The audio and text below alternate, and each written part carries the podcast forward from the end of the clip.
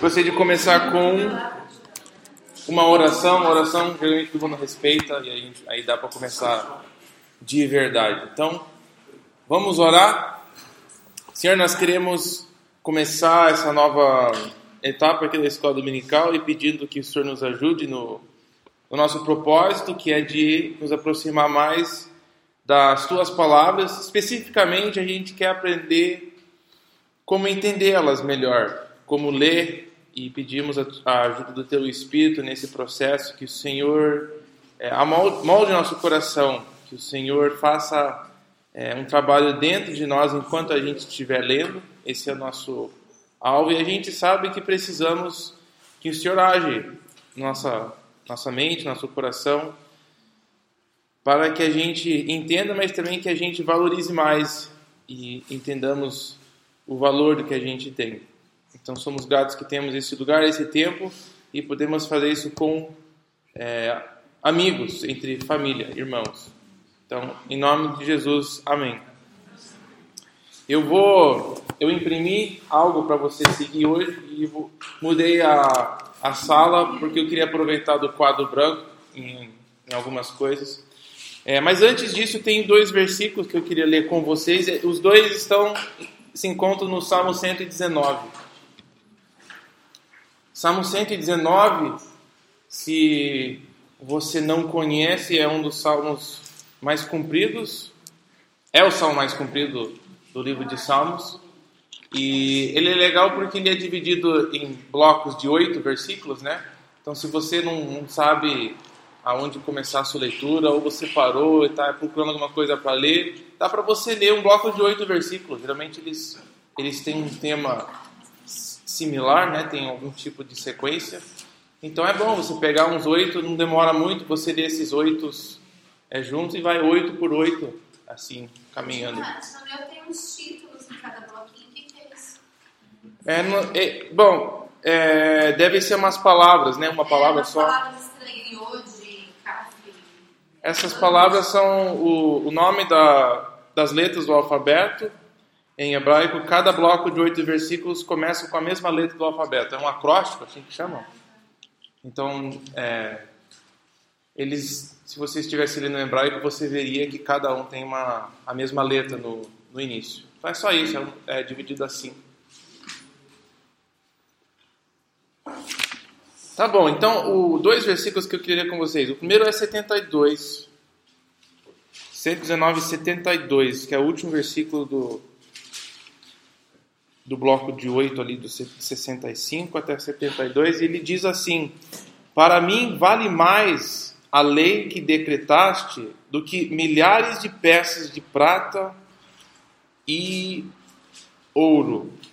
Só queria perceber, é, que a gente notasse a questão do valor da, da palavra. Ele diz né, que a, a lei, isso significa a instrução toda, todas as palavras de Deus, não só uma lei específica, não só um mandamento, mas a palavra lei tem a ver com a instrução de Deus. É a palavra Torá, que seria tudo que Deus tem falado. E o salmista diz que tudo que Deus falou, Pentateuco, os profetas, tudo que foi escrito e falado, para ele ele tem um valor muito mais do que dinheiro, muito mais do que qualquer coisa que dinheiro poderia obter por nós você não pode comprar alguma coisa que tem mais valor do que a palavra de Deus. É só um conceito interessante de a gente pensar e refletir no nosso coração, o, quanto, o quão real isso é no nosso coração, o quanto valorizamos a palavra de Deus. E o outro que é semelhante, é, só que tem esses dois, esse conceito é de dinheiro, esse segundo, 77, diz assim: Alcance-me a tua misericórdia para que eu tenha vida porque a tua lei, a mesma palavra, é o meu prazer. Aí eu só queria. Eu estava lendo esses dois trechos essa semana, então eu anotei né, que um tem essa conotação de, de dinheiro, de valor, e a outra é prazer. Né? A palavra de Deus deve ser algo que a gente entenda o valor dele para nós, a gente deve entender como ele é precioso, e também deveremos ter um tipo de prazer em, em ler ela. Eu acho que essa segunda é talvez uma das coisas que são difíceis, a gente ter prazer em, em ler. Talvez a gente sabe, e até por obrigação a gente lê. Mas será que a gente entende como ter prazer em ler a palavra de Deus? E não estou falando de, nossa, Deus falou comigo, foi tão gostoso, porque eu não sei o que, eu me senti melhor, fui encorajado, fui reafirmado, né? Eu estava para baixo, agora estou mais aliviado. Não estou falando desse tipo de prazer, estou falando apenas de, de gostar de como foi escrito as palavras, como é interessante a maneira que o autor decidiu se expressar, ter prazer em assim, eu gosto do jeito, né, dela. E isso é quando a gente não não temos uma compreensão de como a Bíblia se se revela, se expressa, a gente fica às vezes um pouquinho fora e, e não temos tanto prazer que poderíamos ter em, em ler ela, por, por ela mesma, pelo prazer dela.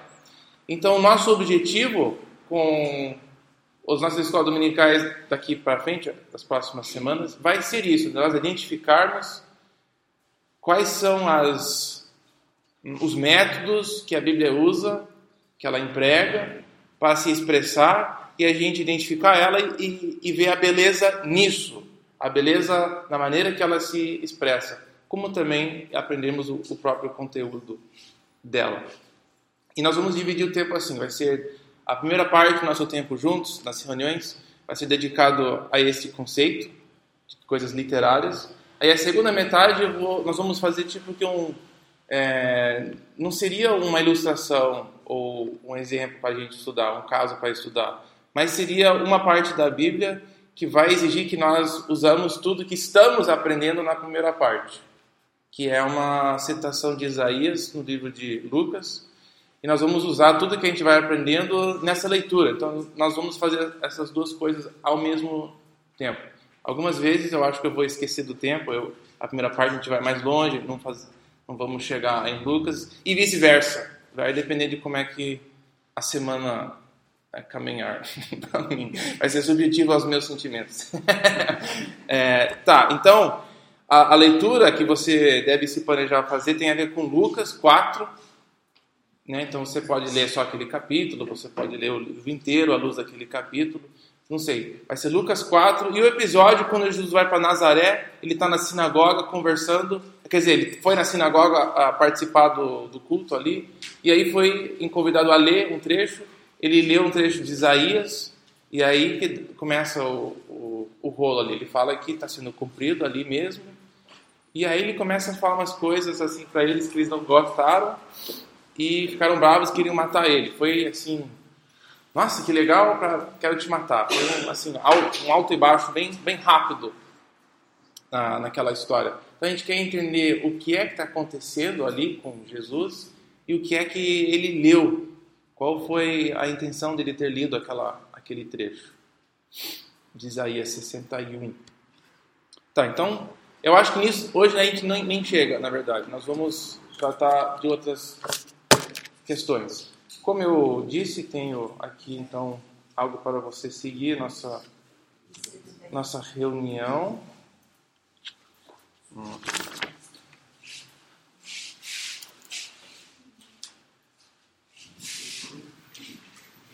É apenas um, um roteiro do que eu vou falar.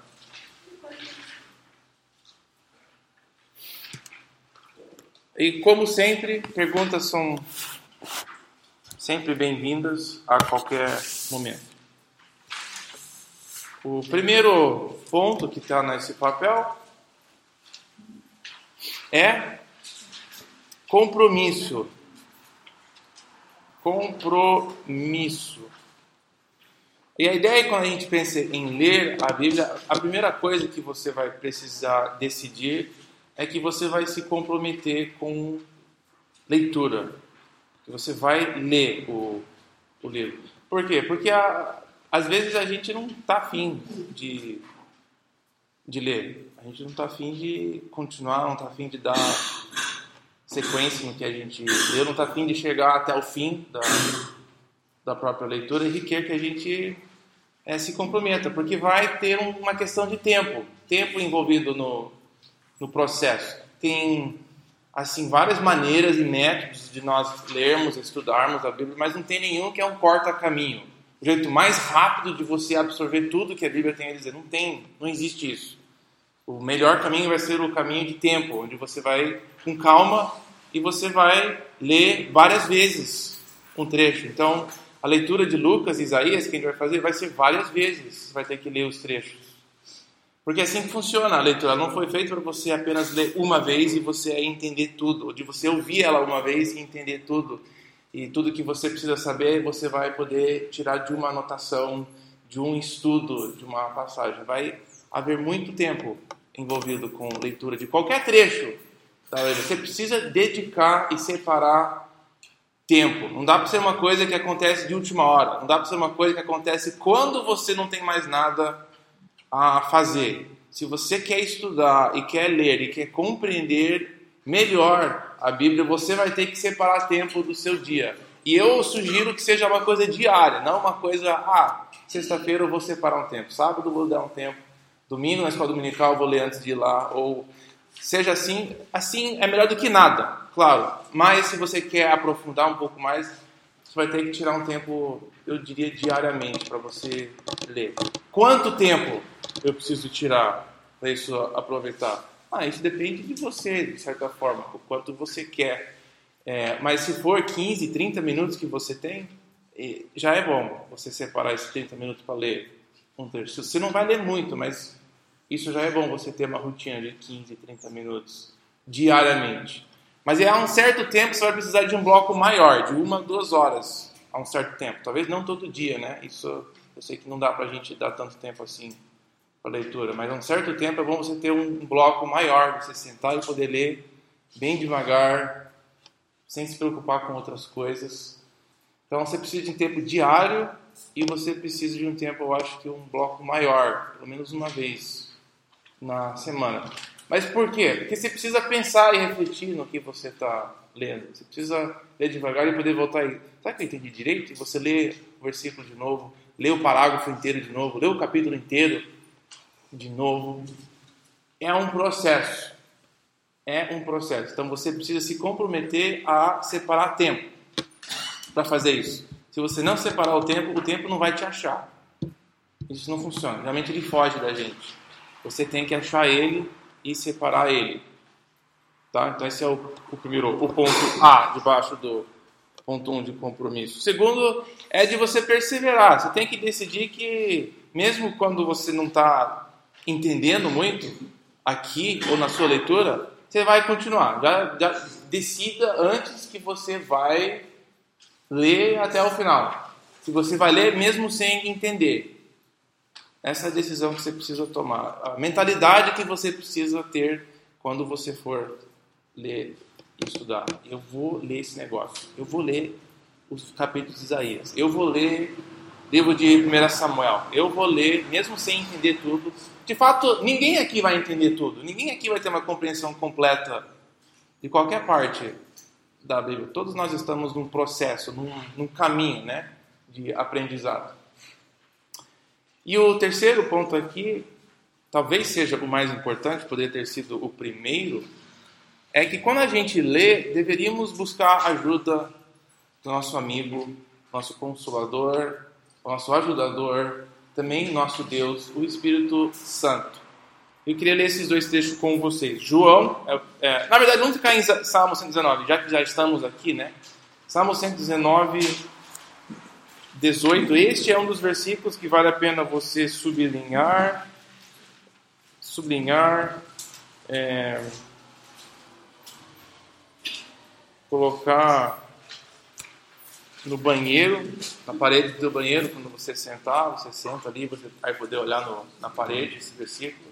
É bom, que é um lugar que todo mundo vai pelo menos uma, duas vezes por dia, alguns mais do que outros. 119, versículo 18. Abre os meus olhos para que eu veja as maravilhas da tua lei, da tua instrução, da tua palavra. Nós precisamos que Deus participe conosco quando a gente lê. Não é o suficiente a gente apenas ler, não é o suficiente a gente memorizar e não é o suficiente a gente aprender com alguém, né, que conhece mais. Deus precisa também participar com a gente no processo. Então, é bom você parar e reconhecer isso e você pedir a Deus a te acompanhar na sua leitura. É um hábito que a gente precisa ter quando a gente vai ler. Deus precisa ajudar a nossa compreensão, a gente a poder enxergar bem as coisas. Então, é um dos versículos que deixa isso muito claro, que a nossa compreensão da Bíblia não depende apenas de conhecimento humano, depende de uma ajuda além, né?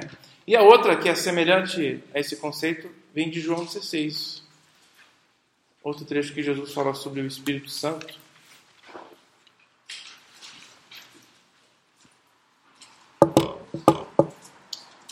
João 16. 16, 12.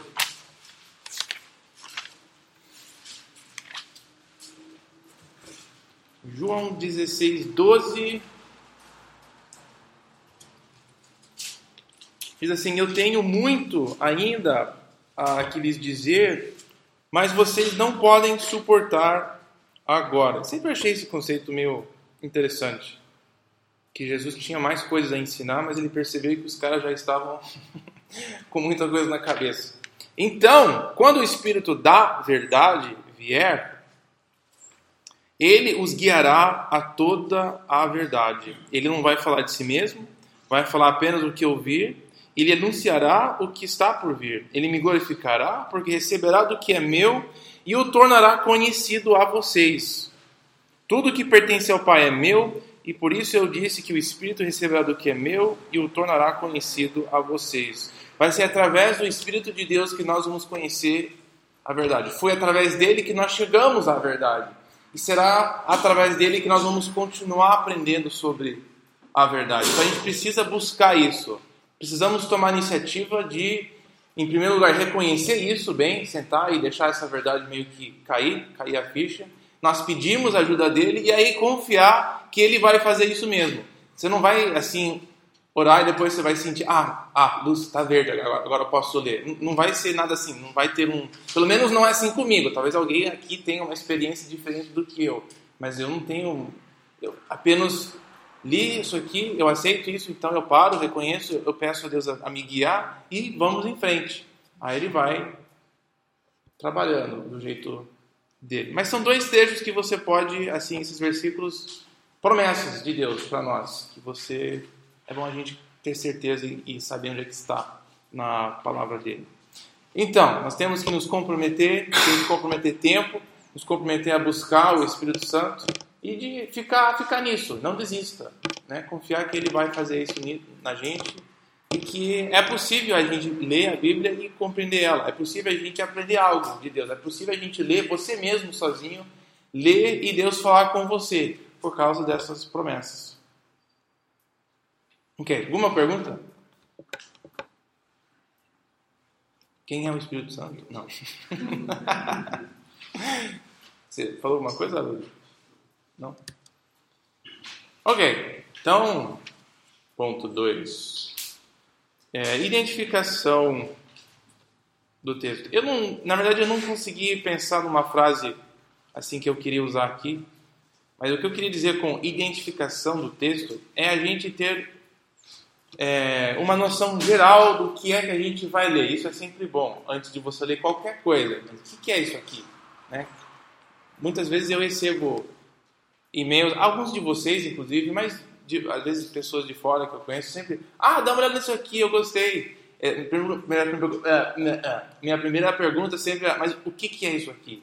Né? A pessoa fala, não, eu gostei pra caramba, dá uma olhada aqui. Eu não gosto de ter que ler o negócio e ter que descobrir né, metade do caminho que é, eu tenho que voltar, depois começar do início, depois ler. Por favor, me explica. Quem escreveu isso aqui é um é o quê? Veio da onde? O que, que é? O que, que é isso?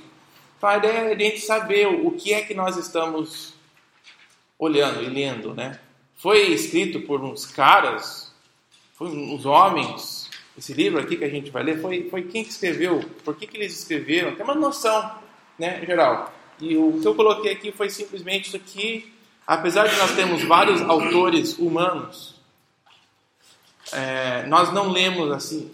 Não é por isso que a gente lê, porque tem um cara, Moisés. Nossa, eu adoro Moisés. Moisés é tão legal. Vou ler os livros dele, né? O cara é tão esperto. Não, a gente lê isso aqui porque a gente crê que tem um autor, né? Afinal. Nossa, o apóstolo João, o amado de Jesus, eu gosto de ler as coisas dele.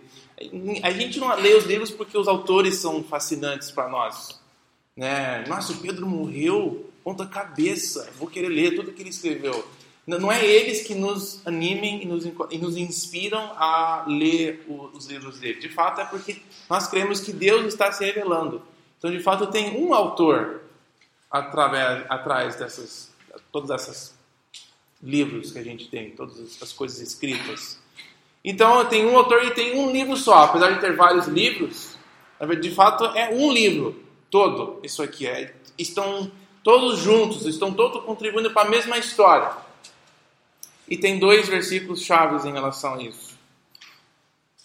Pelo menos no Novo Testamento, que é onde a gente baseia muita, muita dessa doutrina. Tem um autor que é inspirado. E o clássico, clássico, clássico é esse de 2 Timóteo.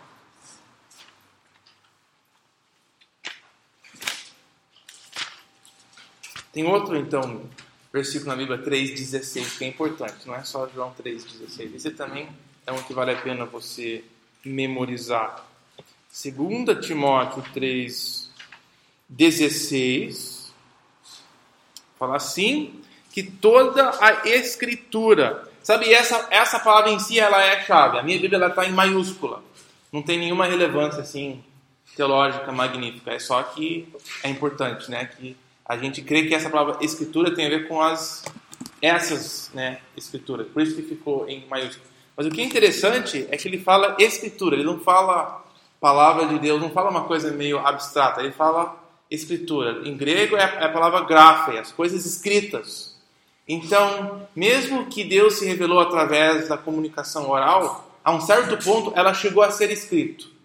E o que Timóteo está falando é que as coisas escritas foram preservadas para nós. Nós não temos a tradição oral que passou, sei lá como é que foi antes das coisas serem escritas, mas o que foi escrito, afinal, foi o que Deus inspirou para nós. É que tem muita coisa, não, não, sei o quanto que você ouve sobre isso, tem muita gente falando que inicialmente tudo é oral, né? uma cultura oral antiga e foi passado, passado, depois foi escrito.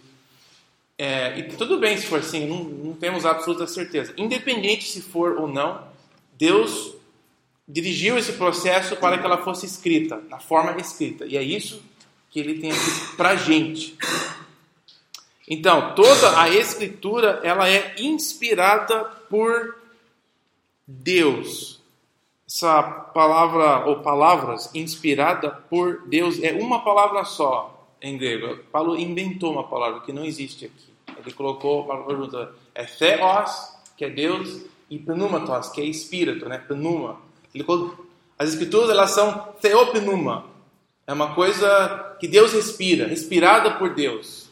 Não sei se você tem uma tradução que reflete este conceito. Ah, não sei se tem uma versão mais antiga que fala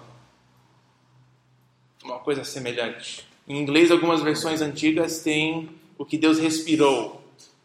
Né? Mas essa é a noção. O que a gente, o que a gente tem escrito aqui saiu de dentro de Deus. E o jeito que ele descreveu foi: Deus meio que respirou, ela, ela sai, sai dele. É, a origem dessas coisas é, de, é dele. Então, por isso, é útil para ensino, para repreensão, correção, instrução na justiça e para que o homem seja, homem de Deus seja apto e preparado para toda boa obra. Mas nós cremos que o que a gente está lendo é isso, é algo que Deus respirou. A origem a criatividade que a gente vê aqui, a sabedoria encontrada nele, ela tem a sua fonte em Deus. Certo? Dimas, é, nesse versículo cheguei a uma conclusão.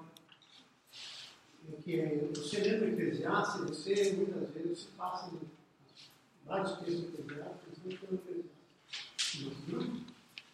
E muitos deles a gente fica meio pagando, né? Mas por que que escreveu isso? Agora, isso aqui Paulo escreveu, ele fecha, né, porque de alguma forma ela vem falando. Né? Ou ela corrige, ou ela estuda, ou ela ensina, enfim, de alguma forma vai falar. Né? Por isso, muitas vezes, não entende o texto que está e acha que é por acaso, nem é. Porque para alguma coisa ela acredita você. basta você pensar nessa palavra de Paulo aqui, né? Tentar entender o que ele está dizer com isso, né? Sim, to, toda De ela. alguma forma ela vai te falar, né? Porque nós estamos estudando Eclesiastes no nosso grupo, mas muitas, muitas, muitas vezes a gente fica pensando, por que que ele escreveu isso aqui? Né? Por que, que o Salomão se inspirou para fazer isso aqui? Claro que estava numa época, no final do dia, reinado dele, estava chateado com a vida, tudo, mas tinha livre de colocar essa palavra de Deus, né? mas como ele fala aqui, ó, toda a escritura, né? Então, tudo que Deus colocou ali, ela tem uma nossa. Sim, é muito boa essa observa, observação. E a gente é, temos que encarar toda a Bíblia desse jeito. Toda ela continua a ser válida. Até essas coisas mais difíceis de compreender, ela vai ter alguma coisa a falar para nós. É, agora, o, o, o nosso objetivo aqui é de entender como que ela faz isso com a gente. Porque uma tendência nossa é de encarar todo o livro como se ela tem que ver ela tem que ter tudo a ver com a gente, né? A primeira pergunta que você fez ali foi o, o que é que Salomão queria dizer. Uma boa pergunta, porque a, a, gente tem a tendência de falar o que, que isso tem a ver comigo. E não, não deveríamos ler assim em primeiro lugar. Porque ela não foi escrita diretamente para nós nesse contexto agora. A gente começa com o contexto dela, né? Então é um e isso vai exigir tempo, vai exigir perseverança nossa, a gente se comprometer a estudar, a empreender esse, esse espaço, para que nós chegamos ao ponto de poder compreender aquilo para nós, né? Tem esse processo. Legal. Mas, mas é isso, tudo que a gente tem aqui é útil para nós de uma forma ou outra. Eu acho que é até legal como a gente vê Deus, tem alguns versículos em Provérbios, eu devia ter colocado, onde fala que Deus gosta de esconder as coisas para que a gente busque e vai pegando elas. E ele vai deixando coisas meio que escondidas, né, para a gente minar. E tem tesouros ali para quem está disposto a minar. E para quem não está, você vai ficar onde você está. Mas quem está disposto a cavar e trabalhar e bus buscar e correr atrás, ele fala que tem recompensa para quem quer fazer isso. Eu acho isso legal. Ok. O outro texto aqui era 2 Pedro.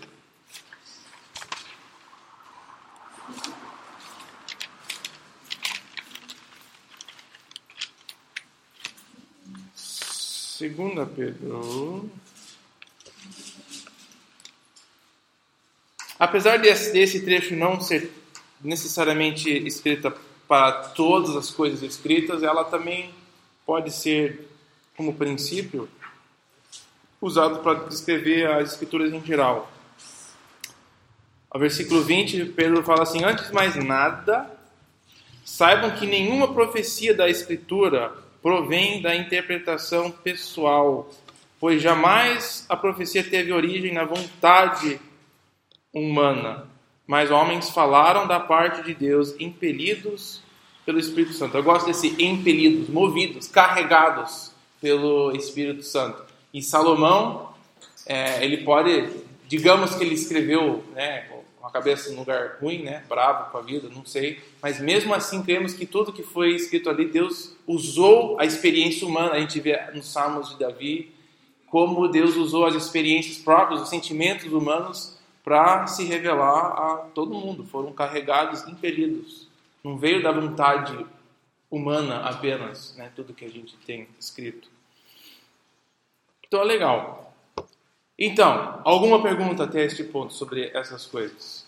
Esses dois pontos principais têm sido nosso compromisso com o texto e ah, nós precisamos identificar o texto. Alguma pergunta? Algum comentário?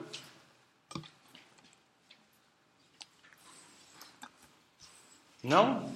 Que maravilha. Então, o contexto. Tem três coisas. Bom, aqui tem dois pontos, subpontos, né? Mas quando a gente vai ler, a coisa mais importante quando você for ler é o contexto. A segunda coisa mais importante é o contexto. E a terceira é o contexto. É sempre o contexto. Contexto, contexto, contexto. O que você está lendo, o que vem antes, o que vem depois. Seria em termos bem simples a gente descrever. Não dá para você começar de um, de um, lugar que nem eu fiz agora. A gente leu versículos meio isolados. Isso, por princípio, não é bom fazermos. E de fato, nenhuma carta, nenhuma coisa na Bíblia foi escrita para você ler ela sozinha. Todas as cartas foram escritas de Paulo para você ler elas inteiras, numa vez só. Os evangelistas escreveram as suas histórias para você ouvir elas completas, não de você pegar trechinhos e dividir e colocar em, né, junto com outros, outras partes. Todas elas foram escritas para você ler de uma vez só. Os livros do Velho Testamento, o Pentateuco, os livros proféticos, os Salmos, os Provérbios, todos foram escritos para serem lidos juntos. Então, o contexto é importante para a gente ter uma noção do que vem antes e depois, porque isso de fato vai ajudar a gente a limitar o significado de qualquer parte que nós estamos lendo e não viajar demais, e não se perder demais em qualquer assunto. Então, esse é de, é de fato o princípio, mas eu queria elaborar um pouco mais nesse conceito, em termos de qual é o contexto da Bíblia. E tem dois subpontos ali, A e B que seriam os dois em qualquer área de estudo da Bíblia, é, que é necessário que você tenha um pouquinho de compreensão para você não se perder, não afogar e não ficar perdido, né? De ficar, nossa, não sei o que está acontecendo, não sei quem que é quem. Né? Fizemos um pouquinho de geografia do Novo Testamento o ano passado. Isso se encaixaria no contexto histórico da Bíblia, você ter noção de onde estão as coisas. E isso a gente vai sempre aprendendo aos poucos as coisas. Isso vai ajudar. Né? Mas o, os dois, contexto histórico e literário, são duas coisas bem distintas. Contexto histórico, em primeiro lugar. Tenho ali autores, compiladores. Contexto histórico da Bíblia seria é, fora aonde as coisas aconteceram, seria quem escreveu essas, essas histórias, né? Agora, nós temos muito pouca informação em relação aos autores humanos. Nós sabemos basicamente o tempo né, histórico, mas as pessoas em si, a gente, a gente crê que Moisés escreveu uma boa parte do Pentateuco. O finalzinho eu acho que ele não escreveu, né, sobre a própria morte. Mas o Pentateuco ele, ele escreveu. É, Gênesis a Deuteronômio. Agora, para frente, é um pouquinho mais complicado nós não temos absoluta certeza. Os nomes dos livros da Bíblia não são os nomes dos autores. A gente às vezes confunde isso. Mas, tipo, o livro de Josué, em nenhum outro lugar na Bíblia, Josué é declarado o autor do livro de Josué. É, livro de Juízes. Não tem um cara chamado Juízes que escreveu o livro de Juízes. e provavelmente não foi Sansão, duvido. O cara era cego por boa parte da vida dele. É, eu acho que nenhum daqueles juízes iam querer escrever né, as, as histórias. O livro de Samuel. O Samuel morre antes do final do livro. Ele não escreveu Samuel. Davi escreveu Salmos. Em nenhum lugar a Bíblia diz que Davi escreveu nada fora os Salmos. Salomão, fora de escrever alguns provérbios, né, acreditado a ele, e um ou dois salmos, ele não escreveu nada sobre o livro dos reis.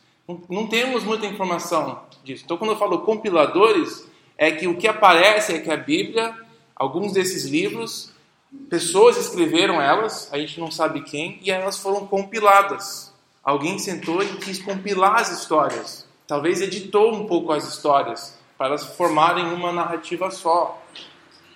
Então nós temos autores que são poucos que a gente tem certeza e aí nós, uma, a boa maioria do Novo ah, desculpa, da Bíblia é compiladores, pessoas que vão compilando as histórias. Alguma pergunta sobre isso? Eu não sabia em, em, em qual detalhe falar sobre isso, mas eu dei o geral. Mas se alguém tiver uma pergunta a mais. Você vai ter certeza que foi Moisés que escreveu os primeiros livros?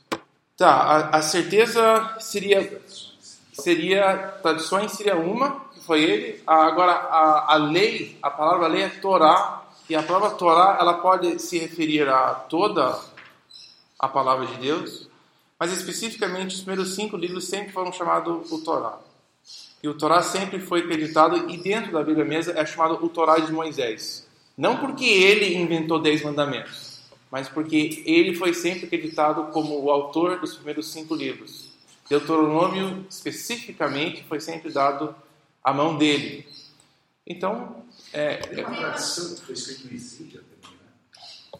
é, agora nós estamos falando de, de é, teorias mais recentes, de vários autores sobre o Pentateuco, e, e, isso aí tem mais a ver com não testemunha interna bíblica, mas com a é, dificuldade com alguns detalhes do próprio Pentateuco. E também é baseado em outros fatores, tipo, se nós não aceitamos a linhagem histórica, que a Bíblia mesmo dá para ela mesma, a, a gente começa a, via, a viajar um pouco nisso, né? em relação a, ao tempo, a linhagem histórica. Aí você, quando você derruba que a, os eventos que a Bíblia descreve foram assim que aconteceram, você abre a porta para uma bagunça, que nem quem escreveu então. Porque aí alguém inventou muito mais tarde, é por isso que não responde a história. E vai, e vai, vai, vai. E aí Gênesis 1 é escrito por uma pessoa, Gênesis 2 é escrito por outro. E vai aquele negócio. E quem escreveu o quê? Aí vai. Nossa, é uma, é uma bagunça, não tem fim essa, essa discussão. Né? Mas a testemunha interna da Bíblia é que Moisés escreveu o, os cinco livros, inclusive. Tem Êxodo que fala que ele, que ele ia anotando as coisas, né? No meio da, do texto que vai contando as viagens lá no deserto, tem um lugarzinho que fala que ele anotava tudo que se passava. Tem isso. Eu posso achar. Bom, melhor- é, eu não sei, então se você achar, seria interessante nós anotarmos aqui. Acho, acho, acha aí. Ele já tinha um monte de coisa pra fazer e ainda ficava. Abre aí é fácil. Eu, eu, eu, Acabar com essa coisa. Acaba de tá. Ninguém assistiu a novelinha? Tem uma coisa que eu não sei se todo mundo tem essa dificuldade, principalmente nos a gente identificar quando ele está profetizando para a época e quando ele está profetizando para o futuro. Eu Sim. Eu tenho grande dificuldade. Eu também. Então, estamos juntos. Você me conforta. É, mas nós vamos. Daqui a pouco, daqui a pouco não, mas daqui na semana a gente trata como a gente vai ler livros proféticos.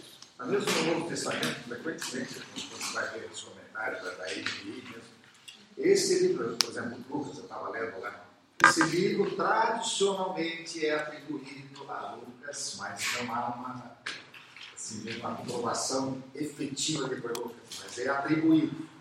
Sim, é, é por isso que o nome ficou, né? São nomes antigos. Agora, é que tem algumas partes em Atos e Lucas, aonde ele mesmo fala eu, né? Ele se identifica, ele não fala assim, eu sou tal. Mas no início de Lucas, ele fala quem ele é e para quem ele está escrevendo. Então, Lucas é o único evangelho. João também estamos bem confiantes, na verdade. Lucas, Atos, que é um livro só, e João seria bem confiável, né? Mas Mateus e Marcos quem escreveu esses dois é um pouquinho mais assim aberto essa questão. A gente não sabe totalmente, mas foi alguém ali, né, que tinha conhecimento das, das coisas. E Paulo escreveu uma, todas aquelas cartas. João fala que ele escreveu o Apocalipse. Pedro tá no Pedro escreveu aquelas duas cartas dele. Estamos Novo Testamento é relativamente simples. Agora as questões do Velho são um pouquinho mais complexas. É, você, o Ion tinha falado de uma questão de vários autores e eu me lembrei que tem um trecho em Samuel, do livro que a gente está lendo, aonde um detalhe histórico sobre o nome de uma cidade. É, ah, lembrei. É quando Sa, Saul vai procurar o. Vai procurar. Oi? Hã? 1 Samuel, e eu acho que eu vou encontrar esse versículo no, no capítulo 9. Sim. Corda, Dudu. Corda. Ele não pediu a ajuda do Espírito Santo hoje. Bom dia, tudo bem? E o Espírito Santo deu um tapa no meio Então, a questão de autoria, digamos, do Pentateuco, como também de 1 Samuel, tem versículos como este que fica assim, nossa, é, quem escreveu 1 Samuel é, pode ter que ter escrito, mas aí tem outro cara que escreveu isso aqui, que parece que é uma informação adicionada muito mais tarde. Versículo 9. 9, 9. Capítulo 9, versículo 9. Antigamente em Israel, quando ah, alguém ia consultar a Deus, dizia: Vamos ao vidente, pois o profeta de hoje era chamado do vidente. Então você vê uma diferença muito clara de quem estava escrevendo e o tempo da própria história na narrativa. Quem escreveu Samuel é muito mais tarde Ele não viveu na época de Samuel. Agora, as informações de Samuel, as conversas de Samuel e, e Saul, tudo isso, alguém na época provavelmente escreveu. Mas o, alguém compilou essa história mais tarde e organizou ela. E nós vamos ver este conceito da, da, daqui a pouco, de organizar. Agora não aparece.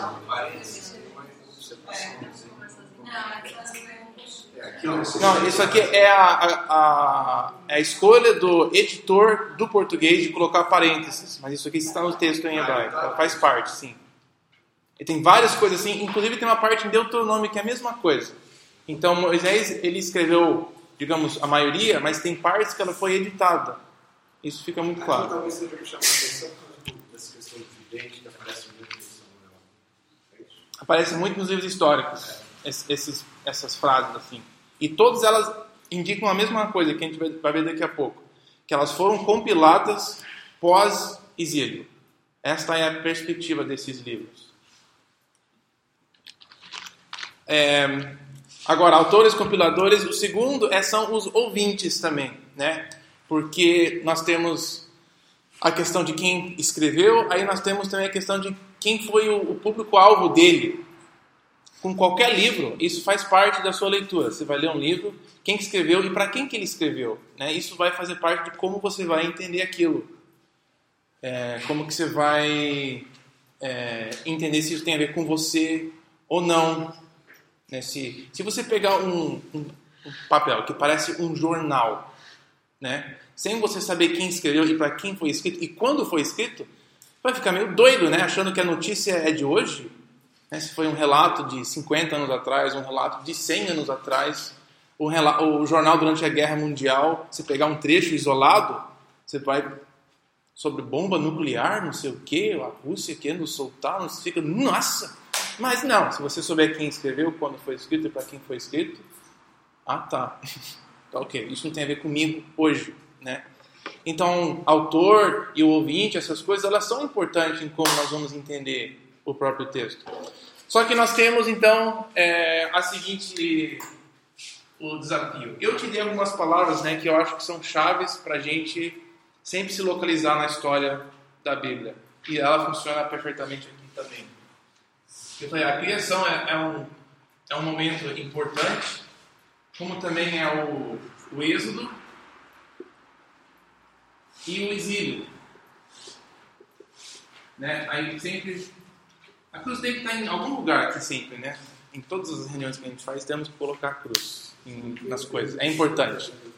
E, e parece brincadeira, mas isso é sempre importante. A gente colocar o que Jesus fez tem que fazer parte. Que é, tudo que acontece, de fato, tem a ver com isso, de alguma forma ou outra. A gente sempre precisa chegar nesse fim. O fim de tudo que a gente faz tem, tem que ser isso. Porque o fim não é nós, o fim não é a gente, o fim é o que ele fez e o que ele vai fazer. Mas eu acho que com esses termos a gente se posiciona muito bem em termos de, do que eu estou fazendo aqui. Então, ouvintes. Eu vou te dar du, duas categorias de ouvintes que eu acho que vai, resume muito o Velho Testamento para nós. E começando com o Pentateuco, os primeiros cinco livros da Bíblia, os seus ouvintes vai ser um, um um bloco de, depois aqui, né? depois do êxodo.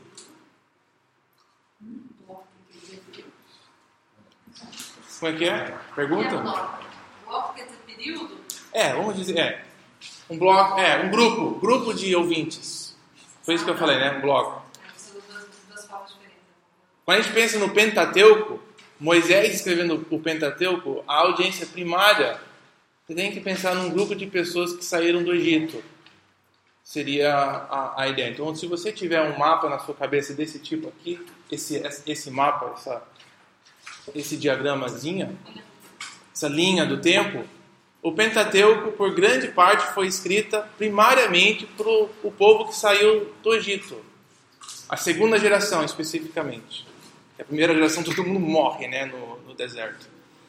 Então, foi escrito para eles foi escrito para um povo, pensando em Gênesis, né, um povo que saiu de um 400 anos de politeísmo, um povo que saiu de, como escravos, um povo que precisava saber quem era o seu Deus, quem era a pessoa que tinha libertado eles, um povo que Deus estava querendo formar para si mesmo, um monte de, de bagunceiro, de escravo, de pessoas que não tinham formação é, em termos de educação, de, de qualquer coisa. Pessoas que precisam de estrutura, de ordem, de leis.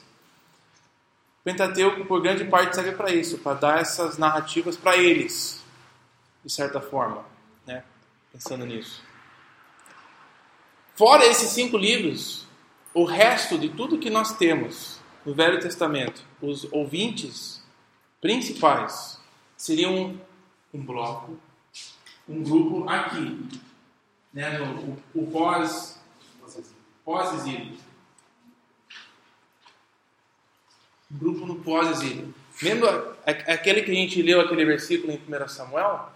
Ele, de fato, ele é uma das dicas, além de muitas outras, de que todas essas histórias, começando em Josué, tem algumas em Josué e Juízes, que indica que as histórias começando em Josué, logo depois do Pentateuco, todas elas foram, né, digamos, compiladas nessa era depois do exílio. Então, independente de quem primeiro escreveu, independente de quem, é, para quem foi escrito, essas histórias tinham seu final, sua forma final, a gente fala, depois do exílio. Então, tem certas coisas que é difícil de, de chegar. Então, quem escreveu Josué e, para quem foi escrito? Olha, originalmente, eu, eu pessoalmente não sei, não tenho absoluta certeza. Tem teorias, tem ideias, mas afinal, a forma final dela é muito mais importante, porque ela faz parte de uma história de Josué até o final da monarquia. Ela fez parte de uma história contada para esse povo aqui. O povo que tinha sido julgado, um povo que tinha sido disciplinado por Deus, e eles estavam, nossa, esperando Deus agir novamente. Então eu queria ler dois trechos, eu não coloquei no, no negócio aqui porque eu estava lendo de manhã e gostei e adicionei. E eu tenho esse direito de adicionar isso no último momento. Eu vou aproveitar ao máximo. Você podia datar mais ou menos É, eu fiz isso com vocês, né? Fizemos um, algumas vezes. Vamos colocar a, a morte de Jesus, vamos colocar no 33, tá? Só porque ele tinha 33 anos, combina bem, né, mais ou menos. Mas vamos jogar mais ou menos ali, 33, para ficar legal. Digamos que o exílio, exílio nós vamos ver que ela ocorreu em duas partes, mas a qual eu estou primariamente me referindo foi a segunda parte, que foi a parte decisiva. É, muitos acham que foi 587, é, 587, 570, foi nesse período aqui, mais ou menos, que ocorre o. Devia colocar em cima. Não gostei de colocar embaixo. Os números eu quero em cima, as palavras. Quer dizer que o que os reis viam era só o Pentateuco. O que eles teriam acesso era só o Pentateuco. Inclusive, quando você chega no final de Segunda Reis, o rei Josias, eles tinham até perdido o Pentateuco. Ninguém estava lendo mais o Pentateuco. Aí encontraram, nossa, que legal, encontramos aqui Deuteronômio ou os primeiros cinco livros. Aí ele fica, hum, nossa, a gente tá, nós estamos totalmente perdidos. Os profetas falavam, né? Falavam oralmente. E a, gente não sabe o quanto isso foi escrito e passado, mas não tinha nenhum bloco de livro assim que todo mundo estava lendo né, naquela época. Mas sim o Pentateuco estava nessa. Mas a gente sabe que alguns estavam escritos porque no exílio Daniel e algumas coisas. É, Ele leu Jeremias, por exemplo. é, Daniel parece que tinha algum conhecimento de alguma coisa. Pelas palavras de Sim, então, que seria, seria pós-exílio. Não, era durante, né? O Daniel estava lá. É quando eu digo pós, eu digo Tá. qualquer coisa depois. Digamos, Daniel para frente, todos aqueles livros nós vamos dizer que são pós-exílicos. Dá pra gente imaginar assim que o povo ficou no Egito, muitos anos e depois saiu, porque a maioria não sabia ler e escrever, né? Isso é difícil de saber, com absoluta certeza. Temos uma tendência de achar que eles eram extremamente burros. Não, o que eu digo é. ina- Não é. Mas eu digo também escravos é, você pensa bem, geralmente é considerado a pessoa que é, são, são burros, assim, porque nunca tiveram nada, só foram escravos a vida toda. Agora, Não tinha elas aprender. é, é eu não estou totalmente assim com certeza de algumas coisas que eu vou falar, mas nós temos evidência de algumas coisas que podem ser que contradizem essas teorias, que não, não confirma absolutamente. Por exemplo, 20 anos atrás, todo mundo negava que os evangelhos poderiam ter sido escritos no primeiro século, porque não tinha nenhuma evidência de sinagoga no primeiro século. Mas nos últimos 20, 30 anos, estão achando um monte de coisa na Palestina, de sinagogas antigas. Ah, talvez os evangelistas podem ter sido escritos primeiro século agora, né? Começa a surgir isso. Mas continua agora a disputa que a era pós-exílica, a Bíblia não poderia ter sido traduzida em Septuaginta, porque não tinha sinagoga no Egito e tal. E estão começando a descobrir coisas que dão evidência de que tinha um judaísmo bem desenvolvido na era pós-exílica, que confirma que eles teriam uma estrutura muito forte para ter isso. Isso, isso impacta o mundo do primeiro século, onde Jesus poderia ter sido um cara simples, morando numa cidade bem pequenininha, mas caminhando para uma sinagoga e tendo uma educação bem formal, dentro do judaísmo. Não, mas eu estou pensando em período bem. É, eu só estou dando, só tô dando exemplo de é, temos teorias atuais que negam que tudo isso aconteceu e está tudo bagunçado isso, né? Então, muitas pessoas que dizem algumas coisas sobre o momento histórico do passado, muitas vezes são pessoas que não reconhecem a Bíblia como um livro histórico em primeiro lugar. Então é difícil levar a opinião deles como absoluta verdade. O que, que os escravos faziam naquela época? Nossa, ninguém confirma que eles estavam em, em, em Egito em primeiro lugar. Agora, é difícil então eles criarem uma opinião sobre a condição da, de escrito. Agora, Egito era uma, uma comunidade muito literária. Eles tinham desenvolvido uma ideia da vida pós-morte, ah, eles tinham poesia, tinham canções. Nós temos muita evidência da época de Canaã e norte na Turquia, de também poesia, canções, uma cultura literária. Não, nós, nós temos evidência disso em casas normais, né? É, é, pedaço de poesia encontrado num, numa casinha, numa fazenda. Então, alguém estava lendo aquilo ali. Talvez eles tinham alguém que vinha e vinha para eles, mas a gente ainda não sabe muito de como é que era a vida diária desse, desse povo. Então é difícil da onde que a gente começa, né? Então eu estou propondo que a gente é, é, tente começar com algumas coisas que a Bíblia afirma. Aí dali que a gente olha para as coisas que são mais difíceis de entender. Serginho. O fato de você ter os simpatizantes que saíram do povo do Egito, você não sabe quem é que está é, é, é difícil saber. É que na verdade você tem alguns flashes só. Né? Tem esse cotidiano.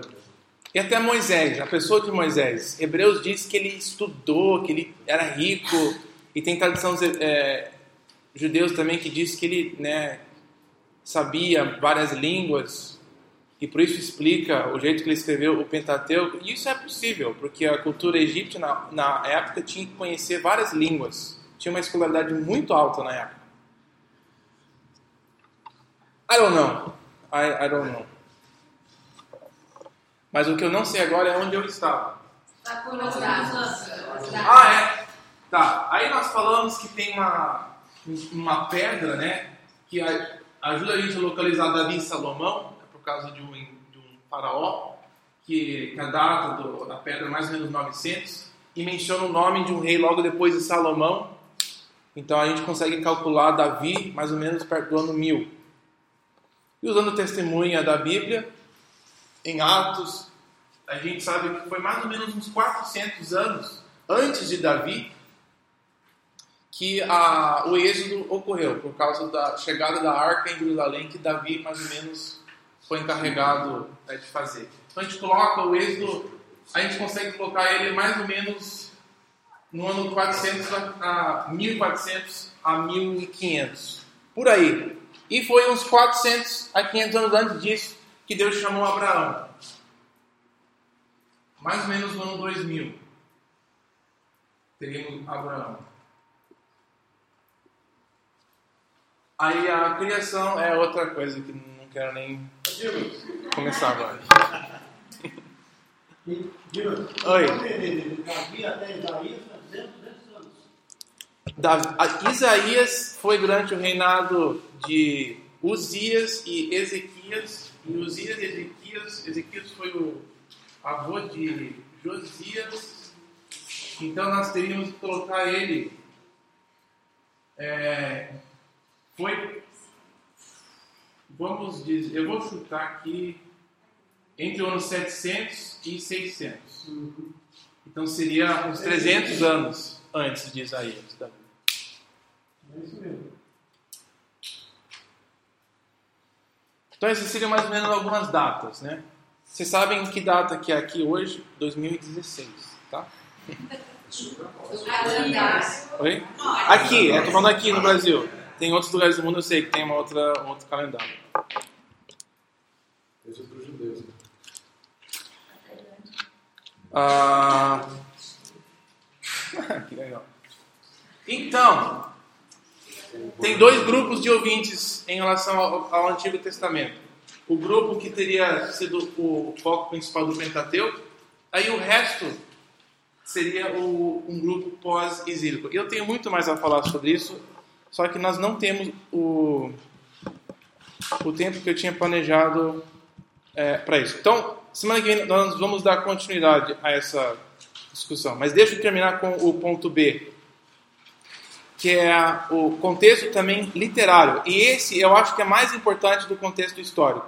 Eu sei que muita gente coloca bastante foco nisso e é importante, mas mesmo se você não conhece isso aqui, isso aqui também não tem fim, tá? Para conhecer as coisas históricas. Mas mesmo sem conhecendo o contexto histórico, você pode entender a Bíblia porque o contexto literário é mais importante. O que eu quero dizer com isso? Que o contexto literário ele tem um- uma outra história, ele tem outra linha de tempo para você, que é mais importante, inclusive, do que este, porque esse é impossível a gente saber o total dela, que é a diferença do evento e o texto que nós fizemos no ano passado. Contexto histórico, nós podemos afirmar várias coisas, mas ela nunca vai ser completa. Agora, o contexto literário é a Bíblia. Ela, ela dá um próprio mundo para o qual você viver dentro dela. E nela você, possede, você, possede, você pode é, entender ela mesma. Não sei se isso faz sentido, mas ela mesma vai narrar para você uma história. Ela tem uma narrativa. Então, tem narrativas que governam outras. Digamos, tem uma narrativa que eu coloquei aqui que é predominante, a qual governa todas as outras narrativas. A mais importante. E tem uma, então, aqui que eu escrevi, que governa a Bíblia inteira. É a história inteira da Bíblia, eu tentei resumir numa frase só. Talvez é, tem algumas coisas que não são enfatizadas nessa frase. Mas eu tenho. Dudu, o que, que eu escrevi ali? Deus, Deus Criador promete restaurar a humanidade através da descendência de Abraão. É, uma frase simples, mas a história toda da Bíblia tem a ver com essa narrativa. O Criador Deus que se prometeu, se comprometeu a restaurar a humanidade toda, toda ela. E ele decidiu fazer isso através de um, de um grupo de pessoas, a descendência de Abraão. Essa é a história da Bíblia. É como é que Deus vai fazer isso? Porque esse povo é bagunçado, é desobediente, é problemático. Tem toda essa história deles. Como que ele vai ser fiel a essas promessas? Ele prometeu fazer isso. Como que ele vai restaurar a humanidade através da descendência de Abraão? Essa é a narrativa predominante. Tem bastante subenredos, nós falaríamos, né? Mas todas elas caem debaixo desse guarda-chuva. Deus se comprometendo com a humanidade através de um povo, de um grupo de pessoas, de uma raça, e aí ele cumprindo essa promessa. Então nós temos uma variedade de histórias e subenredos, mas a gente não pode se perder nelas. Nós temos que lembrar que elas, elas todas contribuem a este enredo principal. Inclusive, ontem à noite no Jovens, a gente estava vendo que o, o Evangelho, Paulo diz, ele é em primeiro lugar para o judeu e depois para todo mundo. Em primeiro lugar, ele continua para o judeu. Por quê? Porque o enredo debaixo de qual Paulo vive é essa, que Deus se comprometeu a restaurar a humanidade através do povo de Israel. Então, as boas notícias têm, em primeiro lugar, tem a ver com eles. E aí para todos nós. Começa com eles. E foi assim que Deus escolheu que seria.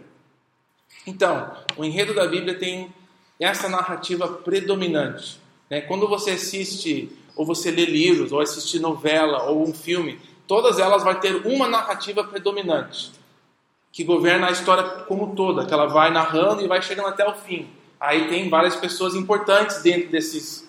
É, dentro dessa história que leva a história. Você tem um, um protagonista, né?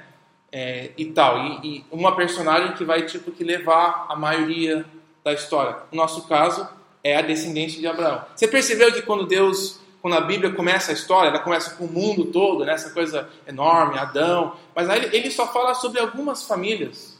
Tem um monte de pessoa na Terra, mas ele só fala sobre um bloco. Ele não explica né, o desenvolvimento do povo asiático, não explica o desenvolvimento da África, não explica o, os povos que moravam na América do Norte, América do Sul, não dá um contexto dos maias, dos incas, ele dá um contexto de uma família, do mundo só. Esta é a narrativa da Bíblia. Começando em Gênesis 12, é só uma família. Não tem a origem de todos os outros povos, apenas de um só. Porque essa é a qual a Bíblia quer narrar. Tudo tem a ver com isso. Então todas as histórias elas caem debaixo desse sub, é, desculpa, desse, dessa narrativa predominante.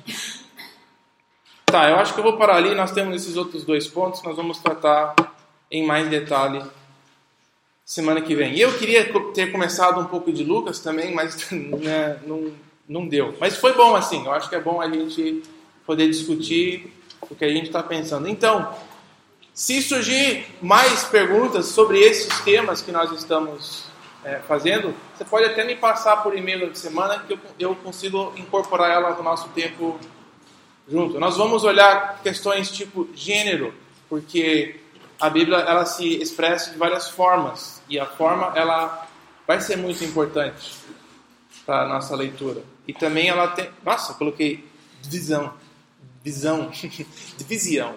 Mas ela tem uma divisão interna que dá para nós seguirmos e, e, mais ou menos que seguir a lógica dessa narrativa predominante. Agora, esses termos que nem narrativa predominante, gênero, contexto histórico, nós não vamos encontrá-la na Bíblia, né?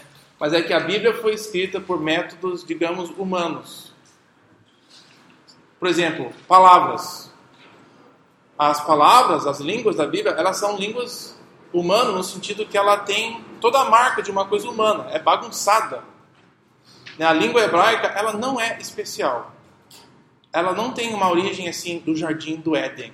Adão e Eva falavam hebraico com Deus.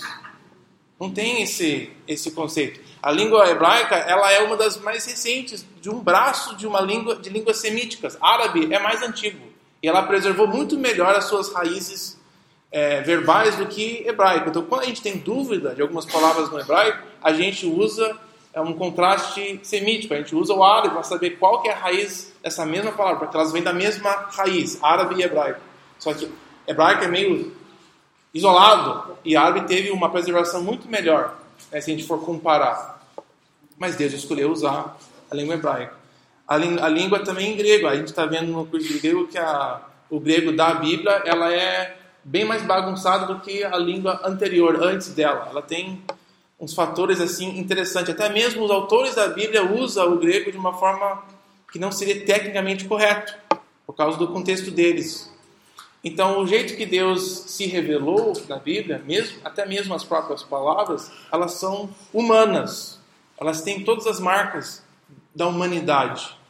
Então, quando a gente estuda gênero, isso é importante porque são técnicas humanas de se expressar, que é em narrativa e poesia. Ah, vamos mais um exemplo para deixar isso claro.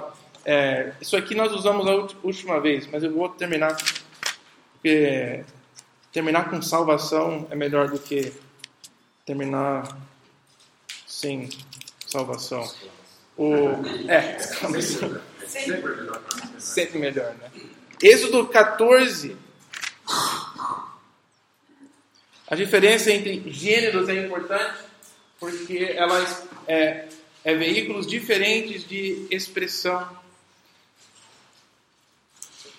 Que nem eu que tenho dificuldade com a língua portuguesa, às vezes eu não me expresso corretamente porque eu não conheço a forma né, de se expressar. O que, que eu fiz ontem? Ontem eu queria falar que em, em inglês, quando, quando você tem um resfriado e o seu nariz está escorrendo, em inglês a gente fala correndo. Aí eu falei, nossa, meu nariz estava correndo, não sei o quê. o Daniel, o Ivan, que estava. Nossa, ele começou a rir, né, da minha cara. Aí eu acho que ele entendeu, né, o que quis dizer. Mas se alguém, se alguém não entende, não sabe disso, eu vou falando, nariz está correndo, aí fica assim, como assim nariz está correndo? Não tem né, sentido. E se você falar para mim, nariz está escorrendo, eu demoro assim para entender, a não ser que você está me mostrando, né? Mas a, a forma que a gente usa para expressar, ela comunica o sentido. Então a forma é importante a gente conhecer. Forma da língua, como também gênero, é a mesma coisa. O gênero é a forma que a gente usa para se expressar.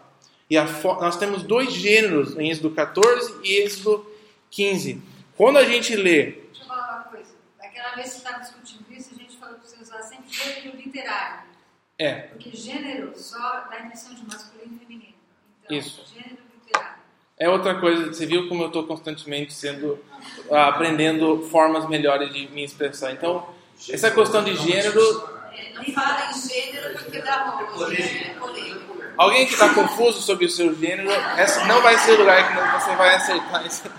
isso mas o, quando eu falei gênero, o que eu quero dizer com tudo isso é gênero literário, né? O, é, não se o autor é masculino ou feminino, não se é para mulheres esse texto, não, tô, não estamos falando assim, estamos falando de termos literários. Forma, literária. Forma literária. Assim, no contexto que a gente está, eu acho que o gênero é claro, eu acho. O gênero é- Ok, mas vocês entenderam a ideia, pelo menos, né? Que a forma é, é importante. Então, quando a gente tem Êxodo, ela é uma narrativa, ela está narrando eventos em sequência e, de certa forma, ela segue as regras básicas da realidade. Né? Ela, ela vai escrever coisas que vão, vão encaixar dentro da realidade que todo mundo aqui pode vivenciar. Vivenciar? É, viver, né? Então, 14